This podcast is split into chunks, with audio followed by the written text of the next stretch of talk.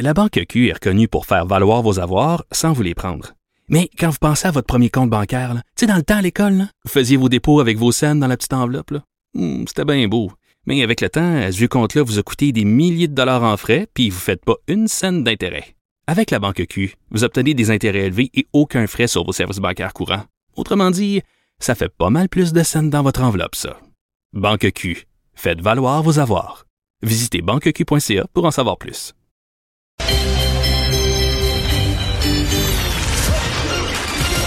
Jean-Charles Lajoie. Dis, exprimez-vous. Exprimez votre talent. Ça passe le test. Magnifique. Jean-Charles Lajoie. Bonjour, JC. Bonjour les gars. Ça va bien? Très, très bien. Alors, les Canadiens sont à Philadelphie. euh, bon, euh, la, la, la ville des entraîneurs euh, québécois. Une ville qu'on adore. Ben, dans Euh, mon cas, c'est sûr. Pas pour les Flyers, mais pour les Eagles. Euh, ouais, surtout les Flyers dans mon cas. Ah. Le vert des Eagles et tout ce qui est ce qu'il y a de plus repoussant, répugnant Ah. tant qu'à moi. Ça me répulse les Eagles de Philadelphie. Je, je ne comprends pas les trois partisans de cette équipe au Québec. Ah, on est au moins dont 300. tu fais hein. partie, bien sûr. Euh, mais, mais ça, c'est une autre histoire. Par contre, le orangé ravel de nos étés des Flyers de Philadelphie, ça, Mario, c'est probablement pour moi la concession la plus prestigieuse de la Ligue nationale à l'extérieur des six concessions originales dont font partie évidemment le Canadien, les Leafs, les Bruins, les Rangers, les Blackhawks, euh, et j'en oublie tout le temps une et jamais la même, c'est fou, mais euh, faites vos choix. Alors, pour moi, Philadelphie, d'aussi loin que je me rappelle, tu sais, les Broad Street Bullies, Kate Smith avec les lumières fermées qui faisait faire des caca nerveux à l'adversaire. Les Flyers menaient 2-0 après le God Bless America. Les deux buts avaient été l'œuvre de Kate Smith. Il y a quelque chose à Philadelphie et j'ai j'ai toujours apprécié que ce soit des Nordiques à l'époque ou le Canadien euh, de tout temps, j'ai toujours apprécié un duel opposant une équipe du Québec aux Flyers de Philadelphie que le match soit présenté ici ou encore mieux chez eux là-bas.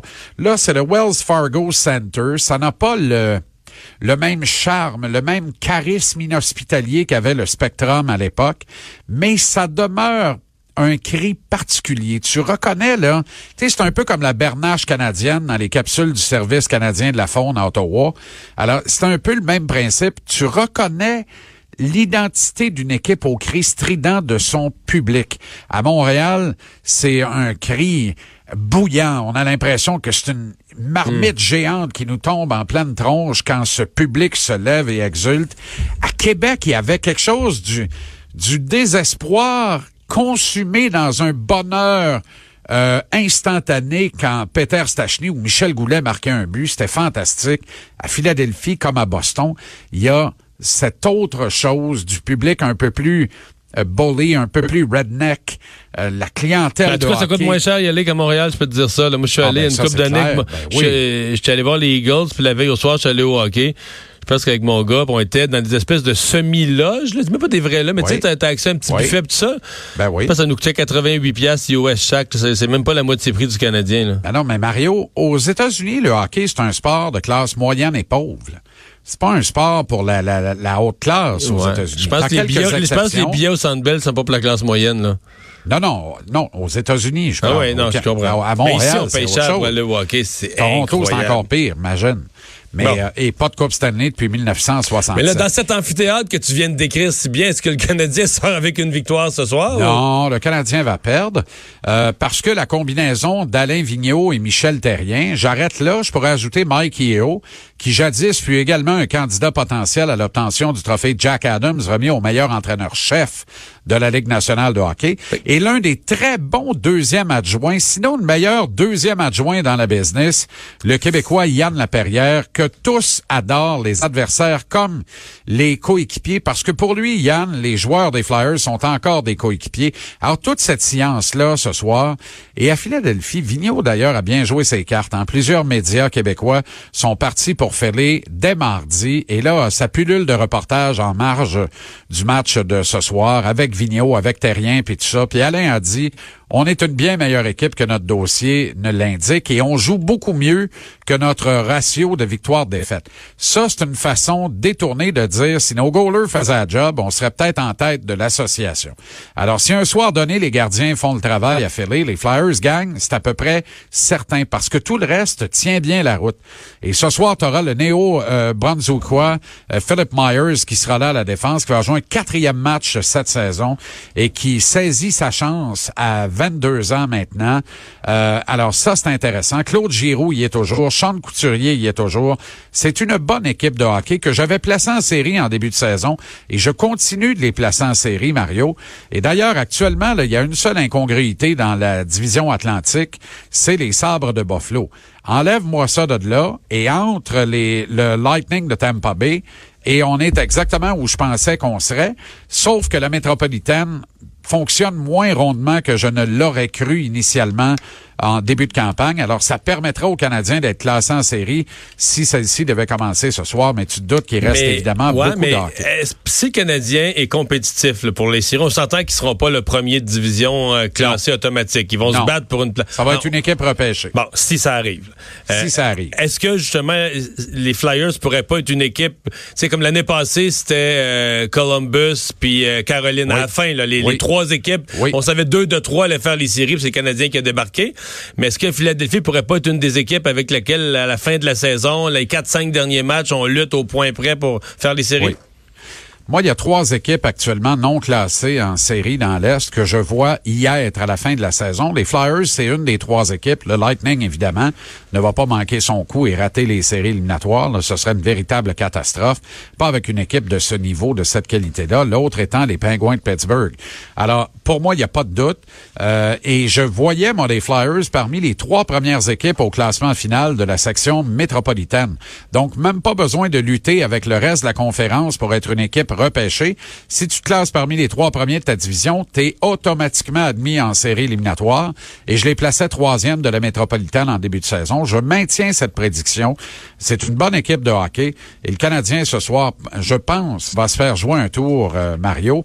Autre phénomène intéressant, Derrière le banc des deux équipes combinées ce soir, il y a 1170 matchs de la richissime histoire du Canadien qui ont été dirigés par la combinaison de Claude Julien, Michel Terrien et Alain Vigneault.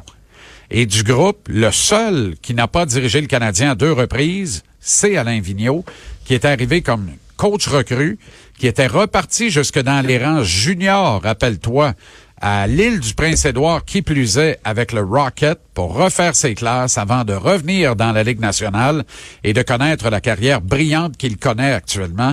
Michel Terrien a coaché le Canadien à deux reprises, Claude Julien aussi. Et chaque fois que Claude Julien a été nommé entraîneur-chef du Canadien, il a relevé Michel Terrien. Alors, Ouais. c'est un petit funny fact un fun fact tout simplement par rapport au match de ce soir, mais c'est beaucoup d'expérience derrière le banc du Canadien. Et moi, je peux te dire que Vigneault et Terrien sont prêts pour ce match-là. Et comme ils ont encerclé la date du 29 novembre prochain, parce que les Flyers vont être les visiteurs du Canadien au Centre Bell ce soir-là, et c'est pas vrai qu'on aborde tous les matchs de la même façon, Mario. Il y a des matchs qu'on aborde avec un petit oomph de plus. Et pour plusieurs chez les Flyers ce soir, c'est exactement ce type de match contre le Canadien. Claude Julien qui n'apporte aucun changement à son alignement, si bien que Jesperi Kotkaniemi, qui continue d'apprendre à la dure. Là. il apprend à se fermer à la boîte parce que hier, euh, euh, libéré devant les médias, il a dit à plusieurs reprises qu'il se sentait prêt et apte à revenir au jeu. Pour des raisons de convention collective et d'entente contractuelle versus les équipes de la Ligue nationale, il n'obtient pas pour l'instant le feu vert des médecins. On pense que ce sera le cas demain. Alors, il y a des décisions à prendre demain au retour de l'équipe de Philadelphie, quelque part dans la nuit. On va se parler, Marc Bergevin, Claude Julien.